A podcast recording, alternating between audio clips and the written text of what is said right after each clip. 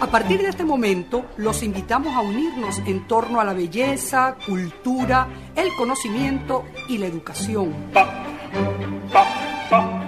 Un minuto con las artes. La Academia en tu radio con Susana Benco, Humberto Ortiz, Álvaro Mata y Rafael Castillo Zapata. Por Capital 710, tu radio. Buenos días amigos de Radio Capital 710 AM, bienvenidos una vez más a su programa Un Minuto con las Artes, la Academia en tu Radio. Esta mañana estaremos acompañándoles con inmenso placer Nelson Rojas en el control, edición y montaje, Jorge Duque en la producción y coordinación de la estación y frente al micrófono Susana Benco, Humberto Ortiz, Rafael Castillo Zapata y Álvaro Mata, todos bajo la dirección de Radamés Pepe Lebrón. Bienvenidos, querida audiencia, una vez más a nuestro programa. Bienvenidos, queridos profesores. ¿Cómo están, muchachos? Hola, buenos días. Bueno, yo espero lo mejor en el programa de hoy, así que vamos a, bueno, vamos a iniciar nuestra conversación que va a ser encantadora. Buenos días también a todos los escuchas y también a ustedes, compañeros. Bueno, aquí las expectativas, a ver qué sucede hoy, chévere, muy contento. como siempre. Bueno, sí, siempre con las mejores expectativas, pero tampoco es que son perspectivas ilusorias, porque siempre invitamos a gente que tiene algo en la manga y sustancia, por lo tanto nunca lo desaprovechamos. Hoy tenemos una persona muy importante que está en la trastienda de la visibilidad de una gran artista que ahora está dando mucho que hablar a nivel internacional eh, llegó la época de, de mostrarse al mundo y de, bueno, ponerla a valer en el contexto del arte contemporáneo, que es lo que están haciendo varias instituciones a la vez, entre ellas la que representa esta mañana nuestra querida invitada, que seguramente nos va a dar mucho de qué conversar. Bienvenida al programa. Muchísimas gracias a todos ustedes, por supuesto, y a su audiencia. Siempre es una excelente oportunidad para, eh, siempre es bienvenida una oportunidad para hablar de, del artista eh, de la que estamos eh, trabajando, que es nada menos que Ego. Así que bueno, gracias y empecemos. Claro, antes, querido Álvaro, la va a presentar oficialmente para que sepa quién eres, quién eres tú, pues. E, e, es que estamos tan ansiosos por hablar del tema que nos convoca esta mañana, que es la Gran Gego, que bueno, que empezamos de una vez sin decir quién es el nombre de nuestra invitada, la gran Josefina Manrique, investigadora de artes visuales, curadora y gerente cultural. Estudió letras en LUCAP y realizó también estudios de administración de empresas en la misma universidad, así como de filosofía en la UCB. Josefina ha sido profesora de literatura, historia del arte historia del diseño gráfico en diversas instituciones de educación superior del país. Ha escrito y colaborado para catálogos y proyectos editoriales y entre sus últimas actividades profesionales destacadas está la coordinación del proyecto de documentos del arte latinoamericano del siglo XX en Venezuela para el Museum of Fine Arts de Houston. Josefina Manrique fue directora ejecutiva de la Fundación Gego durante siete años, en los que hizo exposiciones y proyectos editoriales y audiovisuales que documentan la obra de este artista y actualmente se desempeña como curadora de la Fundación, donde desarrolla el catálogo razonado de Gego que se acaba de presentar hace un par de semanas. Bienvenida formalmente, Josefina Manrique, un minuto con las artes. Bueno, nuevamente gracias, gracias. Me encanta estar aquí, y me encanta esta oportunidad y sobre todo de conversar con ustedes, tener la oportunidad de conversar con personas como ustedes y por supuesto con su audiencia. Fíjate, Josefina, yo me preguntaba justamente antes de empezar el programa y le comentaba también a mis compañeros, bueno, ¿por dónde darle la vuelta a la conversación? Porque en verdad hay muchos temas posibles de tratar contigo. Eh, bueno, tú obviamente maravillosa experiencia como curadora, que no olvidaré nunca la exposición en la Sala Mendoza, eh, que fue en 2012, que se llamó Gego, Procedencia y Encuentro. Y no hablemos eh, con respecto a la Fundación Gego, la actualidad de Gego, que ya se hablará más adelante con la exposición en el GUMEX, en el Guggenheim, en el Guggenheim, perdón, y por supuesto el catálogo razonado. Pero yo me voy a ir uy, me voy a ir un poco, bueno, bastante más atrás para comentar algo sobre Gego. Y fue el impacto que tuvo en mí cuando yo estaba trabajando como investigadora, todavía muy jovencita, en el Museo de Bellas Artes, eh, que se hizo la exposición Dibujos sin papel. Y yo creo que, si no me equivoco, esa fue la primera vez que Diego presentó los dibujos sin papel, que la curaduría la hizo Mariana Figarela en aquel tiempo. Y fue una revelación cómo se trastocó el criterio de cómo concebir los medios expresivos, si esa ambigüedad entre un dibujo, una escultura, medios usualmente, o no usualmente, porque también los alambres, los canutillos, los o sea, las, las pequeñas piezas que ella eh, utilizaba. utilizaba, integraba en sus, en sus tejidos con alambre, era también novedoso en el medio tridimensional. Y me interesa mucho a partir de esa experiencia, que después hubo otra, pero ya en el caso de Gerloifer en el año 85, que también fue otra revelación de ruptura de, de, de cómo exponer y cómo concebir obras que eran las nenias monumentales en las paredes. Pero situándome en estos dibujos de papel en el año 84, eh, dibujos sin papel de Gego, eh, yo creo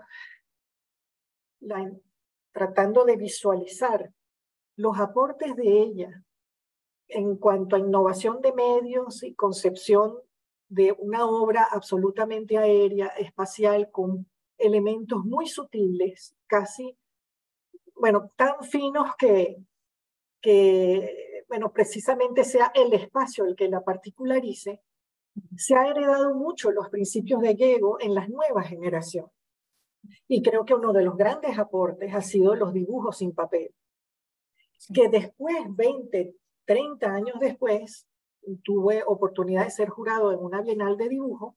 En aquel entonces eh, eh, expuso un artista contemporáneo actualmente, como, como es, perdón, Ramsés Larzábal, él había expuesto a su manera también un dibujo sin papel y hubo mucha resistencia con aquel premio como que todavía no se entendía que era un dibujo sin papel.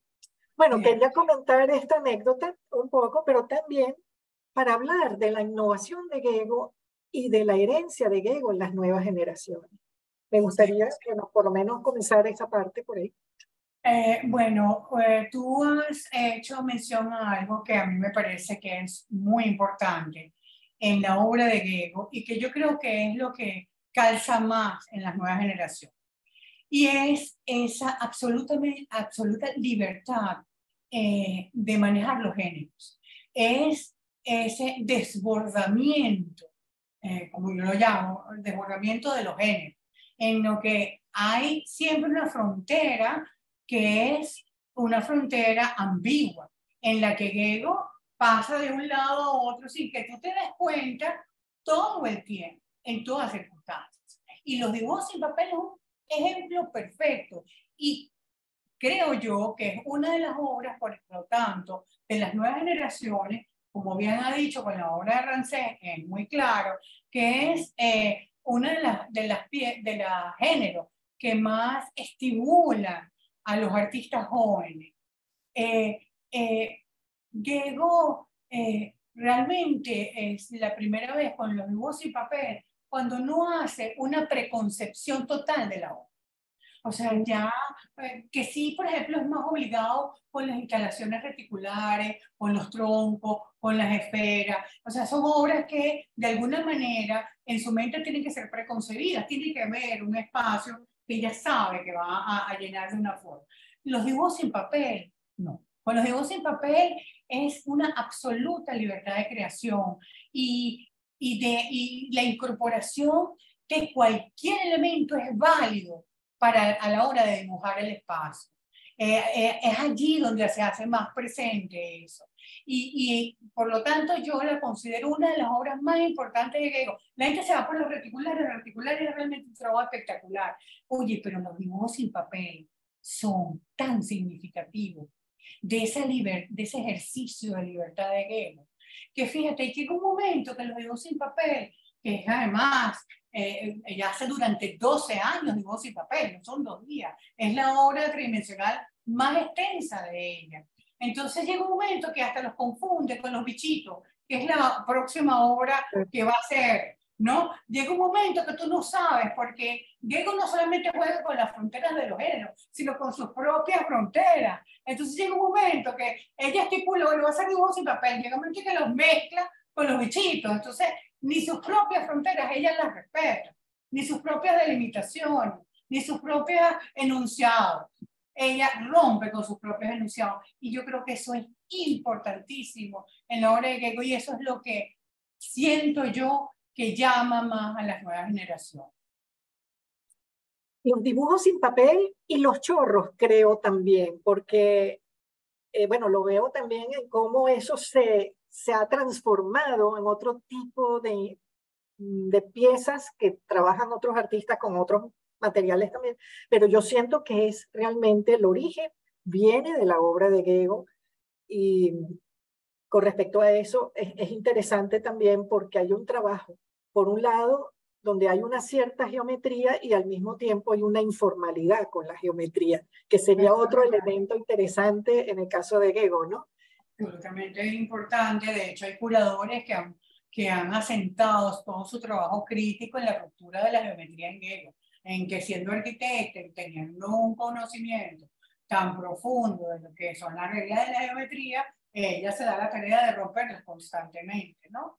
Eh, los chorros son interesantes, eh, siento yo, eh, de una manera, bueno, los chorros tienen esa particularidad que son obras hechas para un espacio determinado, o sea, para, para instalaciones, para que tú los combines, para que no sobrevivan solo y en cada nuevo espacio son configuraciones diferentes. Tienen elementos geométricos, pero tienen esa verticalidad, esa, ¿sabes? Esa, esa línea suelta que tú abres, tocas con el piso. O sea, además, tiene una cosa que es muy loca en Gego, que no es muy loca, sino que es muy particular en ella.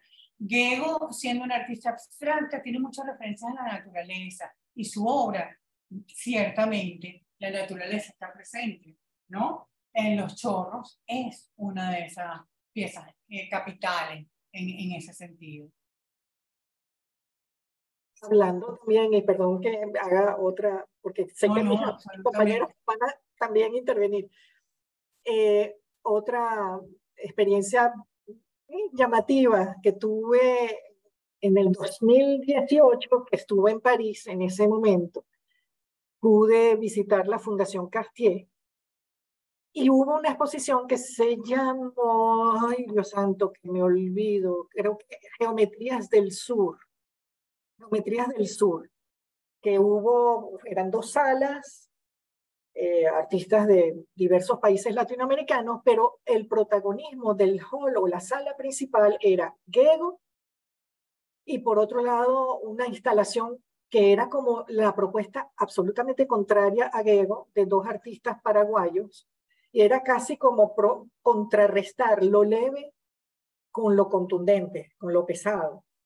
Y ambos eran como, eh, como eh, vamos a decir, tejeduras, pero con materiales distintos y con una perspectiva absolutamente distinta y sin embargo la idea del entrecruzamiento. Y había obras de Gego relativas a las reticularias, pero también de los chorros y si mal no recuerdo, me imagino que también hubo dibujos sin papel. Me llamaba la atención pues esa correlación que tuvo las personas que hicieron la curaduría de contrarrestar lo leve con lo denso desde el punto de vista de, los materiales y sin embargo hubo un diálogo de forma.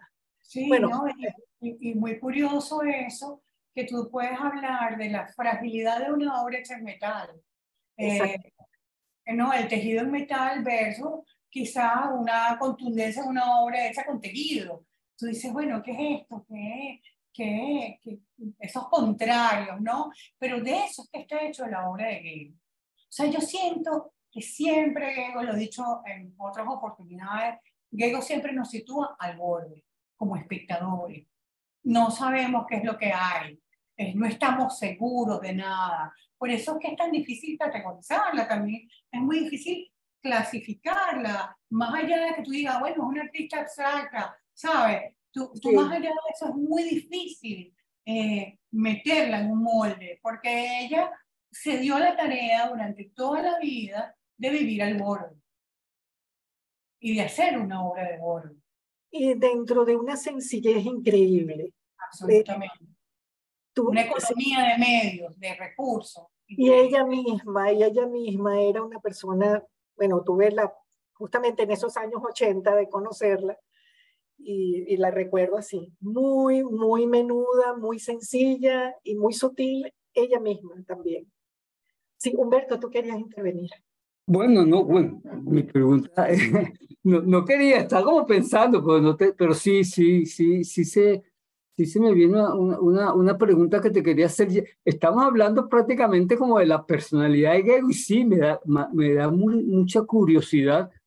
Ustedes que la conocieron y bueno, tú que la conoces bastante, Josefina, a nivel creador, pero ella ella, todo, todo eso, eso que, que, estamos leyendo de su obra, su delicadeza, su sencillez, esa, esa paradoja que maneja entre la, las cosas pesadas y la, la, liviandad, los juegos los espacios, la transparencia de toda su obra, lo poético de toda su obra, ella, e, eso, eso es un, un trabajo en ella a voluntad o, va o fue creciendo como, como orgánicamente en ella, en tanto trabajaba con la materia. Es una, como una curiosidad por, por saber cómo trabajaba ella y cómo especulaba ella todos, todas sus obras, cómo, cómo, cómo esa, esa, esa, duda que tengo. Eh, Diego no era una persona de mucha, eh, de hablar mucho, eh, pero cuando lo habló, Em, fue muy concreta a la hora de, de, hablar y de, sí, me imagino. y de conceptualizar. ¿Sabes que era buena ella? Conceptualizando. Brevemente, pero conceptualizaba perfectamente lo que ella quería hacer. Eh, yo creo que eh, las dos cosas eh, fueron importantes en su trabajo. Ella comenzó la parte material, ustedes ven en su obra, es un aspecto muy importante. Eh, la materialidad en la obra de Gego es, fundamental. Es fundamental, es esencial. Entonces, ¿qué pasa? Ella comienza con, uno, con unos elementos que son bien pesados. Si uno ve las, las obras, las primeras obras hechas con base a líneas paralelas, son de hierro, o sea, son piezas bien pesadas. Pero con todo lo pesado ya tenían, ya daban la sensación de aérea que tiene la obra, que va a tener y que va a ser una característica importante en la obra de Hegel. ¿Por qué? Porque se dio la, la, la, tarea de abrirlas al espacio, de abrir. Usted ve las líneas paralelas, pero es tan importante la línea como el espacio que está vacío, que es activo, que es fuerte, que representa, que nos mete en la obra, además, nos, además nos atraviesa. Tú a través de las obras de Hegel ves el espacio circundante. Entonces, ya eso te da, es impresionante, pero ella lo hace así, es, por eso a mí me encantan las fotos de Gasparini, de las fotos que hace de las instalaciones, por ejemplo, del año 77 en, el Museo de Contemporáneo. Porque se mete dentro de una obra para ver todo el espacio de las obras. Entonces tú a través de una obra, desde la perspectiva de una obra, dentro de esa obra, ves cómo funciona el espacio y todas las demás. Entonces esto es, es importantísimo en la obra de. Entonces, ¿qué pasa? El material va conjuntamente con Gego, Gego trabajando el material y pasa las dos cosas. A voluntad, ella lucha para ella poder tener el manejo completo de su obra en sus manos. Claro. ella lo dice. Ella quiere liberarse de ese, de ese rigor, de esa, sí, bueno, de ese, de ese rigor que el, el, uso de metales tan, tan fuerte, hasta que entonces empieza a manipular la línea con metales mucho más livianos y bueno, y ya hace todo el desarrollo de sus obras en base a los metales de la manera y el juego de ella entonces es un juego muy verdadero y concreto, en ese sentido, muy preciso. Es juego igual, pero un juego manejado con, con la paradoja de, de, de la resistencia, por decirlo de alguna manera. Qué bonita esa palabra que usas, juego, porque ella decía que era, el arte era para jugar, para divertirse porque si no, no tenía sentido. Y tú ves que hay un elemento lúdico a lo largo de toda la trayectoria de Goethe, de toda, ella juega con la línea, en sus obras sobre papel, en, su, en sus estampas, en las obras tridimensionales. el juego está presente. Inclusive hay obras que uno las ve y, y a uno le provoca reír, ¿sabes? Como, oye, qué divertido, qué divertido es esto. Y yo estoy segura que ya leí, que ya lo reí, se reí. Y una diversión muy tierna, además como muy sencilla, no sé cómo llamarla, una, una, una diversión así como que... De niña, ¿no? De niña, sí, no sé, como muy, muy sutil la diversión que provoca, la, sensación que deja. Claro, es, es, la sensación más de la risa que de la sonrisa, de esa picardía que hay de, quizás detrás de, de una homonadez. Bueno, muchachos, vamos a hacer nuestra acostumbrada pausa mm, en nuestro programa, pausa musical. Vamos a escuchar con la gran Tracy Chapman Fast Car, compromisos comerciales de la emisora y continuamos con nuestra conversación con Josefina Manrique. Ya regresamos.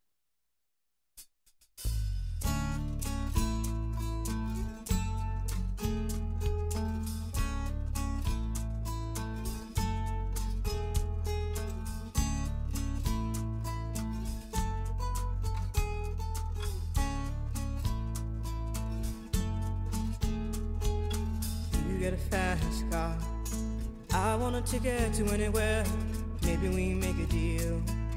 Maybe together we can get somewhere. Any place is better. Starting from zero, got nothing to lose. Maybe we'll make something. Me, myself, I got nothing to prove.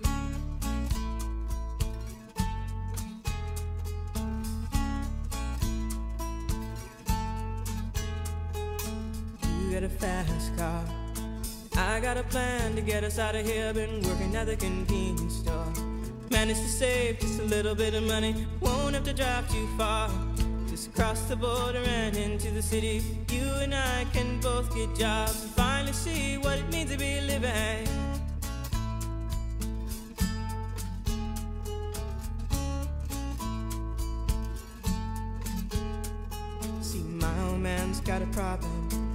But the bottle, that's the way it is. He says body's too old for working. His body's too young to look like his. My mama went off and left him. She wanted more from life than he could give. I said, somebody's got to take care of him. So I quit school, and that's what I did.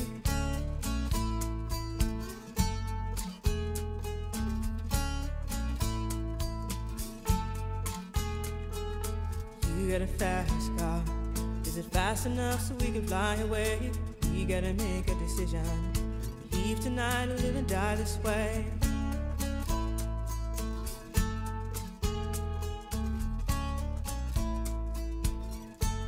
So I remember when we were driving, driving in your car. Speed so fast, I felt like I was drunk.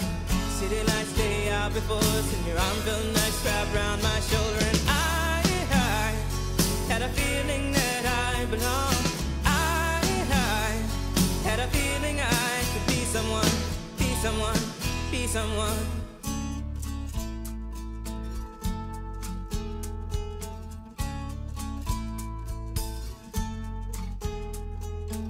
You got a fast car.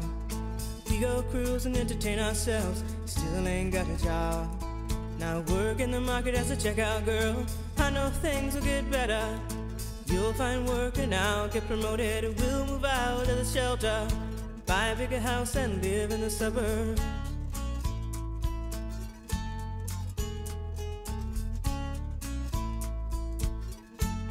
I remember when we were driving, driving in your car. Speed so fast, it felt like I was drunk. City lights lay out before us, and your arm felt nice wrapped around my shoulder. And I, I had a feeling that I belonged.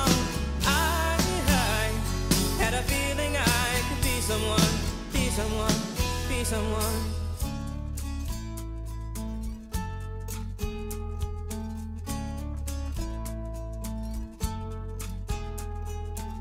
You got a fast car.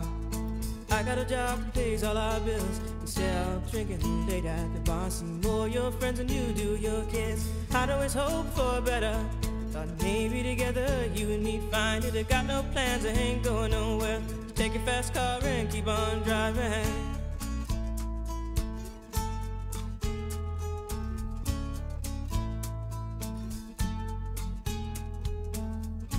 You got a fast car. Is it fast enough so you can fly away? You gotta make a decision. leave tonight or live and die this way.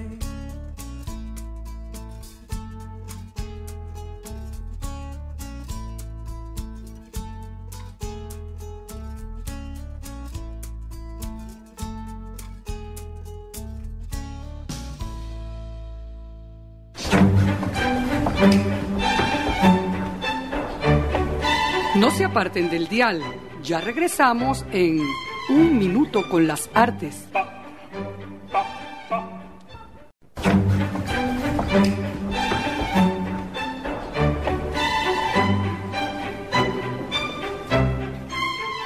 Regresamos, amigos oyentes, después de haber escuchado a Tracy Chapman con Fast Car y también los compromisos comerciales de la emisora. Y continuamos nuestra conversación con Josefina Manrique. Rafa, ¿qué tienes para Josefina?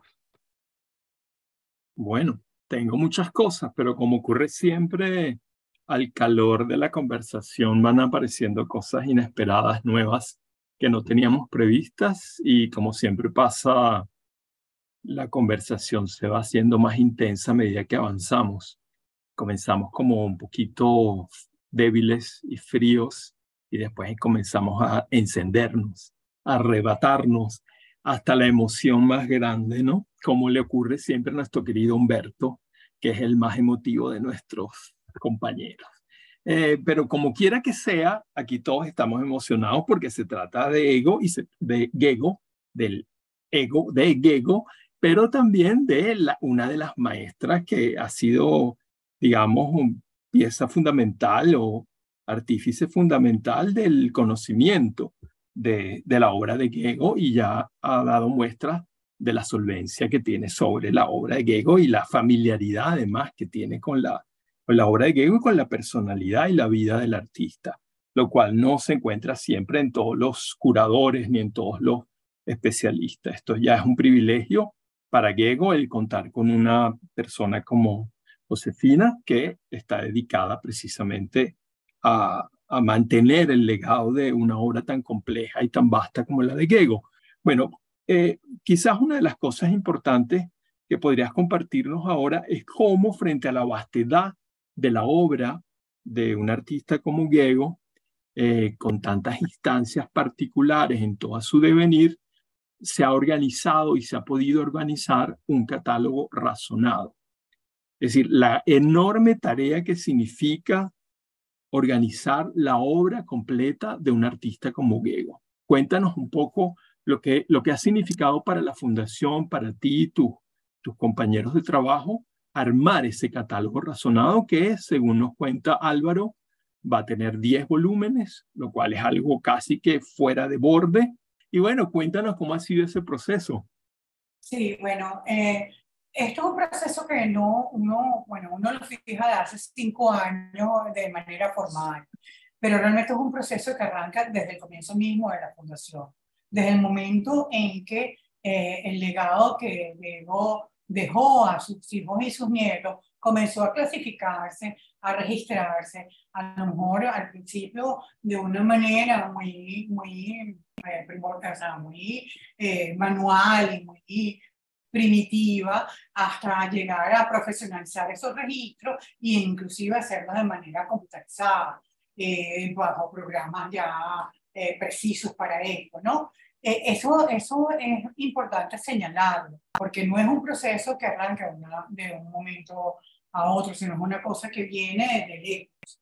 Y en ese venir de lejos, la fundación iba trabajando, además haciendo exposiciones, recibiendo curadores, dando investigaciones, ofreciendo todo su, su material documental, que es muy rico, su fotografía, el archivo de Gego. Entonces, eh, los curadores también nos ayudaban de alguna manera en la medida que hacían sus investigaciones, nosotros íbamos aprendiendo también con ellos. Y eso también es importante eh, señalar.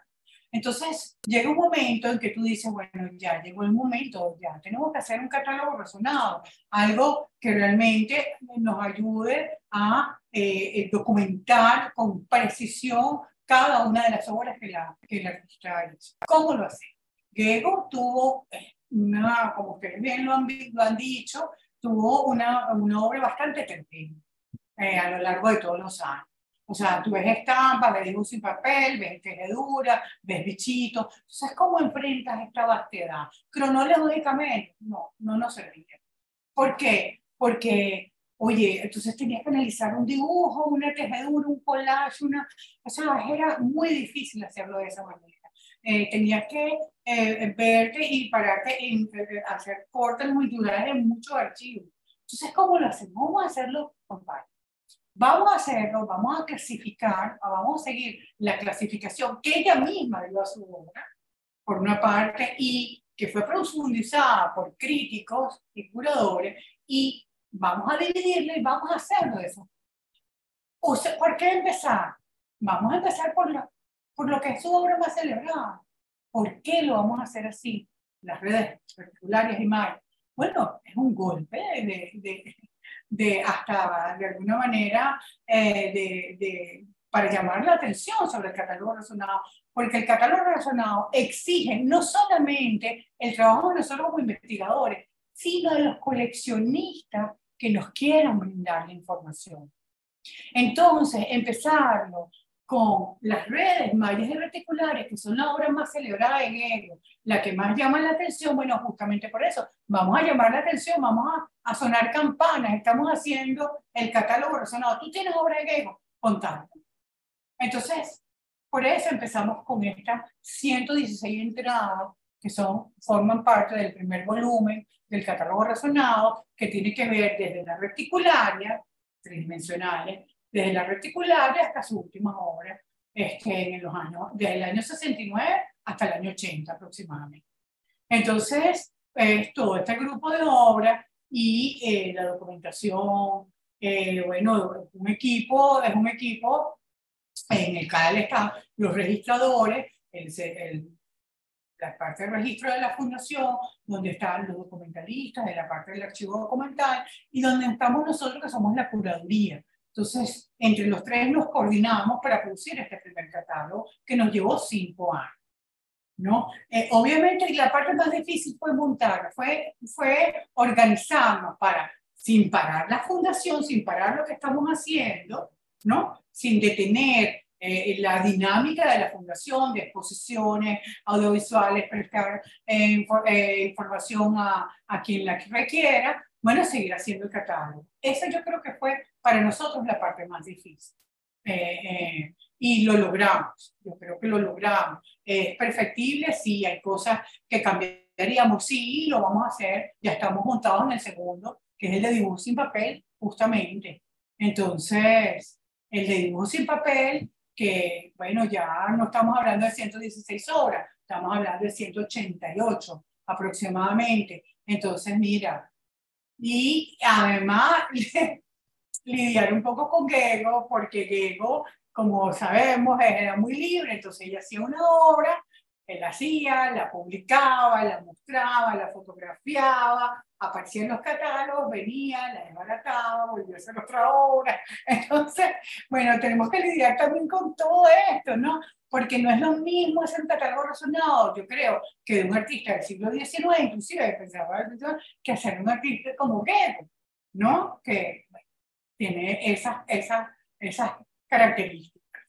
Pero es muy interesante que, bueno, tú eres bastante modesta, según veo, eh, pero tú tienes una experiencia anterior muy interesante que también pienso que te ha podido dar mucha fortaleza para emprender esta tarea eh, tan, tan grande de armar el, el, catálogo razonado de Gego, que es tu trabajo con, con la organización de los archivos de arte venezolano contemporáneo en el Centro de Documentación de Fine Arts de Houston, ese famoso ICA, del que tantos artistas y tantos investigadores y profesores de arte se han nutrido y se pueden nutrir. Es decir, uno de los depósitos más ricos que yo conozco de material sobre América Latina de la modernidad, ¿no? Y documentos de todo tipo tu trabajo ahí. ¿Puedes hablarnos un poco de tu trabajo en, en esa etapa? Eh, eso, eso, es un trabajo, yo creo que una de las cosas, de los proyectos más hermosos en los que yo he tenido suerte de participar.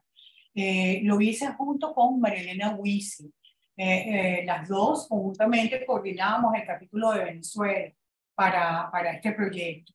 Es un proyecto ideado que fue ideado por María Carmen Ramírez, la curadora de arte latinoamericano del Museo de Fine Arts para toda América Latina. Empezaron con, no, no, por supuesto, no se arrancó con todos los países de América Latina, sino con un grupo entre los cuales estaban México, Chile, Argentina, Venezuela, Colombia, con un grupo bien limitado de, de, países y luego creció, creció. Cada país tenía un tiempo para hacerlo. O sea, a nosotros nos dieron en Venezuela tres años para que nosotros localizáramos qué, localizamos las fuentes originales para el estudio del arte, del arte venezolano. ¿Qué significa eso? Buscar textos primarios, textos seminales, textos únicos, eh, tanto de artistas como de eh, críticos y curadores eh, que hablaran sobre bueno, una, una época del arte venezolano o de un artista en particular. Fue sumamente estimulante contamos con la asesoría de Roland Esteban Grillé, que bueno, no es poca cosa, y, y, bueno, y un grupo de investigadores que trabajó con nosotros, que nosotros fuimos llamando en la medida que íbamos ocupándonos de, de, de, ciertas épocas del arte eh, en particular, que sea años 60. Entonces buscábamos qué curadores o qué investigadores habían trabajado eso, y íbamos asignando entonces los, los, los, los textos para que ellos lo fueran trabajando. Fue un trabajo de mucha disciplina, eh, era, fue un trabajo muy exigente, pero bueno, aprendimos de verdad. Fue un, trabajo hermoso, un trabajo que yo quisiera replicar aquí en Venezuela. Eh, con, con, de verdad, me encantaría hacerlo aquí en Venezuela, eh, profundizar lo que se hizo allí y alargarlo, porque esto es solamente siglo XX. Hubo algunos, así como algunos texticos que pudimos colar del siglo XXI, pero realmente terminen, es, solamente el siglo XX. Entonces, bueno, me encantaría aquí en Venezuela que lo pudiéramos eh, enriquecer aún más, porque ya si tratándose solamente de Venezuela, podemos este, encontrar muchísimos más artistas, muchísimo más que incorporar muchos más textos, más artistas y alargarlo, ¿me entiendes? Me encantaría hacerlo. Ahora, Josefina, hablando de, crítica y de, y de, documentos de investigación, a mí me gustaría, antes de cerrar el programa, preguntarte por el estatus de la investigación, de la crítica sobre la obra de Gego, porque, bueno, revisando la incundiosa bibliografía de Gego, que, de la que he podido echar mano, no son pocos los trabajos teóricos que se han hecho sobre esta obra, ¿no? Son sesudas publicaciones nacionales e internacionales impecablemente editadas, algunas de ellas bellísimas, la mayoría que dan cuenta del interés de los investigadores de arte por adentrarse en una obra que suele ser elusiva, ¿no? que se escapa, como decías al principio, que se escapa en el instante mismo en que había alcanzado su definición mejor, como diría Lezama Lima. Y ese carácter elusivo, escurridizo, al abordar la obra de Gego, yo creo que es precisamente el acicate para insistir en ella. Em, mucho queda por decir todavía, y de ello nos da cuenta, por ejemplo, Luis Enrique Pérez Oramas en, un texto que le estaba leyendo, que Luis Enrique ha sido uno de sus críticos más constantes e incisivos, y él señala la ausencia de un eslabón que anude las reticulares y los tejidos, y él cree que quizás, solo quizás, estén las cuerdas y en el nudo marinero. Eh, eh, con este ejemplo yo solo quiero señalar el carácter de trabajo en proceso ¿no? de la crítica en torno a esta obra, porque bueno, Gego desconcierta por lo poético, por el gesto manual de la obra que está presente, ¿no? Esa huella, por el cálculo geométrico que da paso al error y que ese error nos acerca a algo enigmático que nos es muy familiar. Eh, bueno, Josefina, tú también, al igual que Luis Enrique, eres una de las críticas más cercanas, más incisiva y acuciosa y constante de la obra de Gego. Por eso me gustaría pedirte una especie de breve balance del alcance de la crítica en cuanto a la obra de Gego. ¿Qué se ha hecho? ¿En qué estatus está la investigación sobre su trabajo? qué áreas falta por revisar, por iluminar, cuáles han sido los destellos más importantes a los que ha llegado la crítica. Sí, eh, yo creo que la, eh, la, crítica sobre la obra de Gego se ha centrado mucho en su obra tridimensional. Eh, hemos visto, sobre todo en los últimos años, porque claro, es una obra que, bueno, como dices tú, es un destello, la gente es espectacular en ese sentido. Entonces, sobrepasa a cualquier otra manifestación de Entonces, en eh, eh, la crítica ha centrado, digamos, lo más acucioso, lo más profundo, lo más amplio, ha centrado en la obra tridimensional, que hace falta revisar la obra sobre papel de Gego. La obra sobre papel de Gego es tan importante, pero tan, porque Gego lo que hizo toda su vida fue dibujar. O sea, si, si lo resumimos, Gego toda su vida lo que hizo fue dibujar. Entonces, oye, ¿y sus dibujos entonces no los vamos a estudiar? Están quedando un poco al margen de todo esto.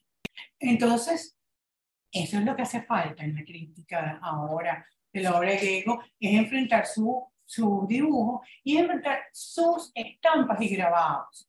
Alrededor de las estampas y grabados lo que ha, ha habido es mucha historia, mucha investigación sobre la parte histórica, dónde la hizo, cómo la hizo, cuándo le invitaron, que si fue para el Tamari, que si vino para el Prat, que fue en el Taga.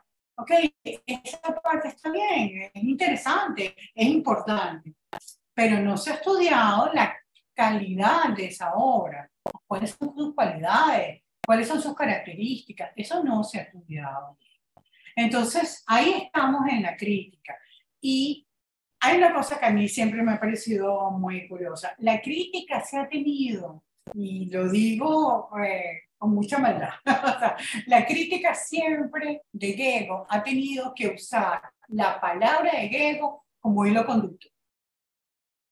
Como hilo conductor. Lo poquito que dijo Gego, ¿no?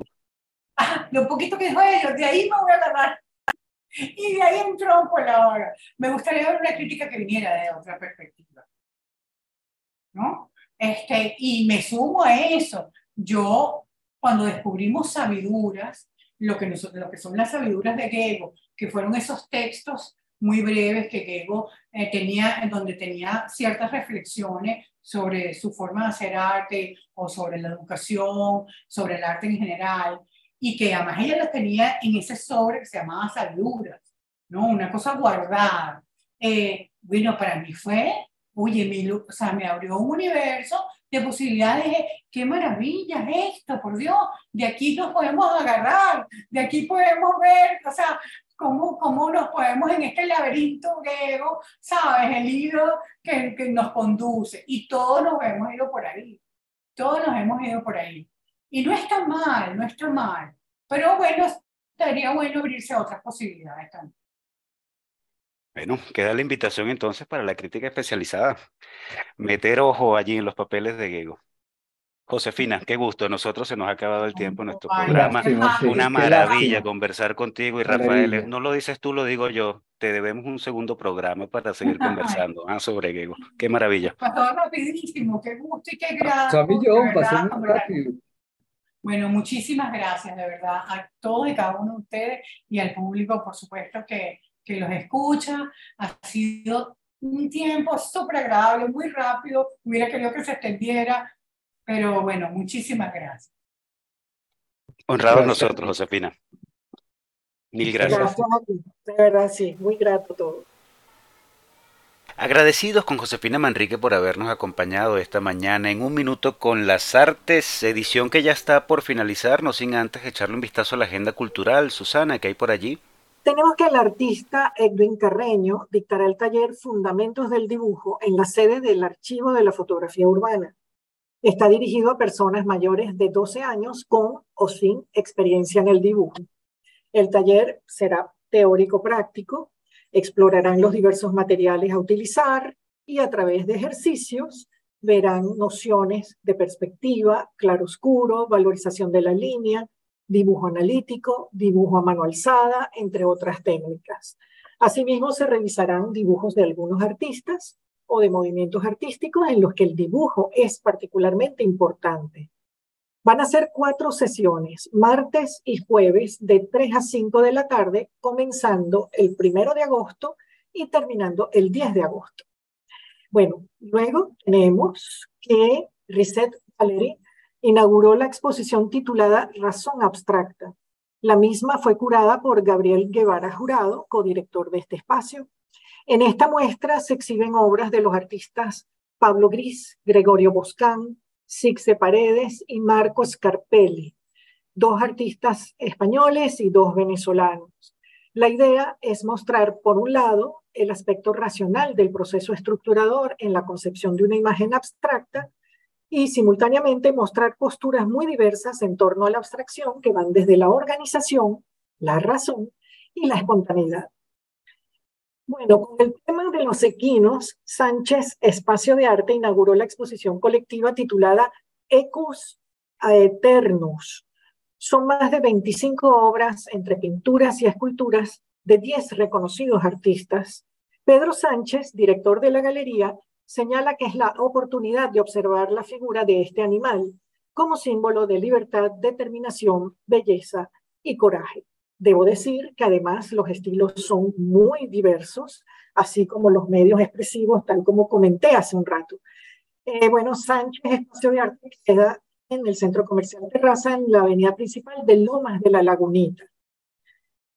También tenemos que, bajo la curaduría de Raúl Chacón, inauguró en la sala Pedro León Zapata del Complejo Deportivo Recreativo y Cultural Juan Fernández la primera muestra presencial de un colectivo que se llama Guarida de Gatos.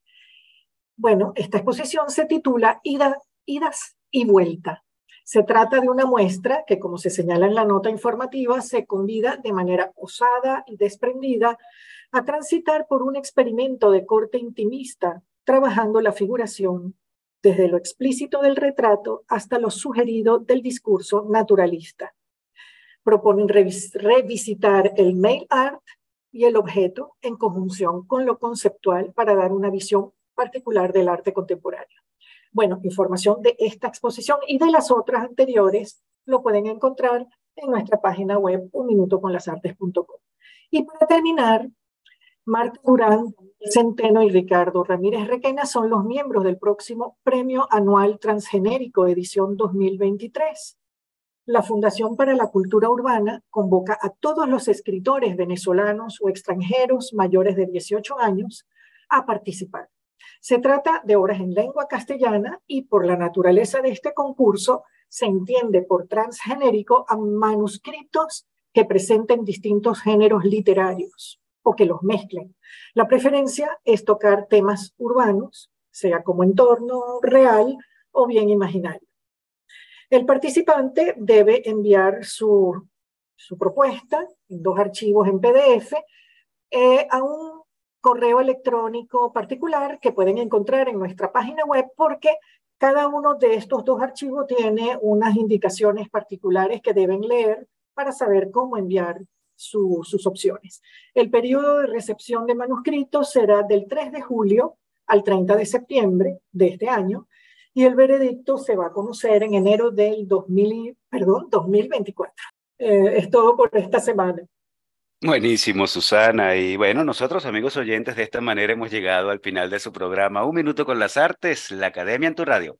Estuvimos acompañándoles con inmenso placer en el control de estudio, edición y montaje Nelson Rojas, en la producción y coordinación de la emisora Jorge Duque, y un gusto compartir con ustedes Susana Benco, Humberto Ortiz, Rafael Castillo Zapata y Álvaro Mata todos bajo la dirección de Radamés Pepe Lebrón. Invitamos a nuestra audiencia a seguirnos en Instagram a través de arroba un minuto con las artes, también por nuestra plataforma web www.unminutoconlasartes.com y por nuestro canal de YouTube, al que invitamos a suscribirse y darle like. Nos escuchamos el próximo miércoles. Y hasta aquí, un minuto con las artes la invitación es para el próximo miércoles a las 9 de la mañana por Capital 710, tu radio.